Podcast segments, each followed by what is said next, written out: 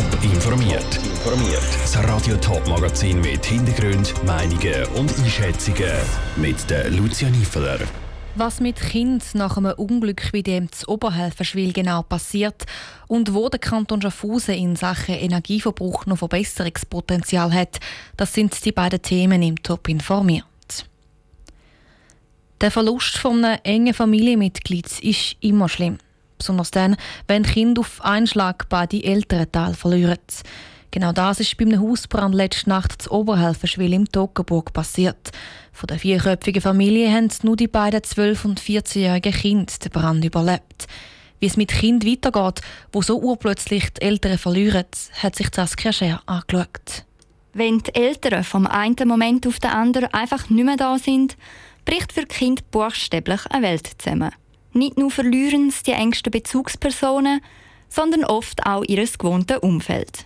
Nach einem Vorfall, wie er beispielsweise in Oberhelfenschwil passiert ist, werden die Kinder im ersten Schritt notfallmäßig bei möglichst nahestehenden Menschen untergebracht. Im zweiten Schritt wird Kindes- und Erwachsenenschutzbehörde KESP informiert, wo dann einen Vormund sucht, sagt die Vizepräsidentin von KESP St. Gallen, Céline Fay. Also grundsätzlich schauen wir, ist im Verwandtenkreis jemand um, der das möchte machen und sich eignet. Dann tun wir auch die Angehörigen natürlich ja, als Vormund oder Vormündin einsetzen, wenn das eine Option ist. Nach so einem Schicksalsschlag ist es elementar, dass die Kinder aufgefangen werden.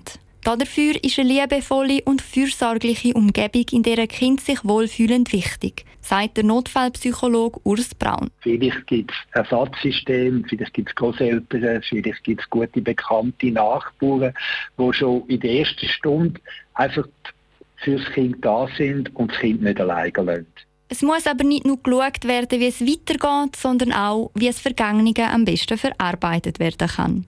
Dafür kann beispielsweise auf eine Traumatherapie zurückgegriffen werden. Doch wie der Notfallpsychologe Urs Braun sagt, ist das gar nicht immer nötig. Es ist überhaupt nicht sicher, dass jedes Kind oder jegliche Jugendliche nachher muss psychologisch oder therapeutisch begleitet werden.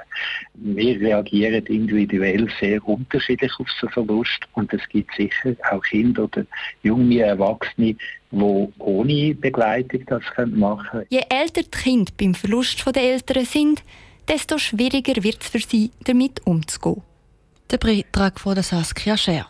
Wenn die KESP dann einen Vormund eingesetzt hat, bleibt er für die Kinder zuständig, bis die 18 sind. Ein Haushalt, wo Strom aus Photovoltaikanlagen nutzen kann und gleichzeitig noch geheizt wird von einer Wärmepumpe. Das ist nicht nur das Wunschszenario auf Bundesebene, sondern auch bei den Kantonen. Auch der Kanton Schaffhausen hat sich das Ziel gesetzt, bis 2030 Solarenergie und Wärmepumpen weiter auszubauen. Jetzt zeigt der erste Energie- und CO2-Statistik, ob der Kanton auf Kurs ist. Janik Höhn. Der Kanton Schaffhausen ist in der Energie- und Klimapolitik auf dem richtigen Weg.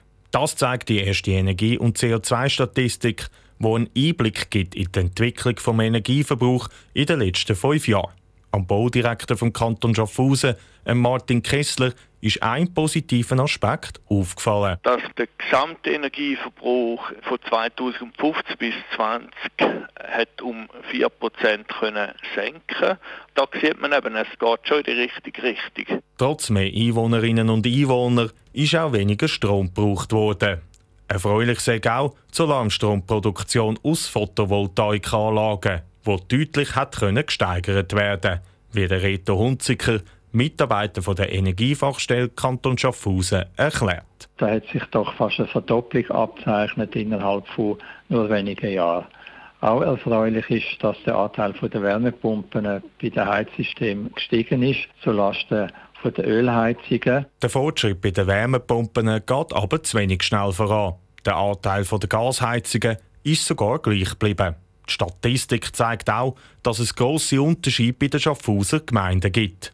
Ein neues Gesetz, das seit dem Jahr in Kraft ist, soll das Tempo aber nochmal beschleunigen, sagt der Reto Hunziker. Neue Baugesetz, das seit dem 1. April von dem Jahr in Kraft ist, das führt dazu, dass man nicht mehr in jedem Fall eine fossile Heizung oder fossile Heizung kann ersetzen und das wird die Auswirkungen haben, dass vermehrt erneuerbare Systeme zum Einsatz kommen. Die Energie- und CO2-Statistik zeigt, Der Kanton Schaffhausen ist auf einem guten Weg. Aber es gibt noch viel zu tun. Der Beitrag von Janik Höhn.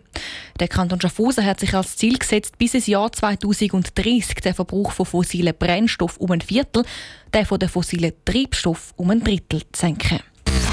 Top informiert, auch als Podcast. Mehr Informationen gibt es auf toponline.ch.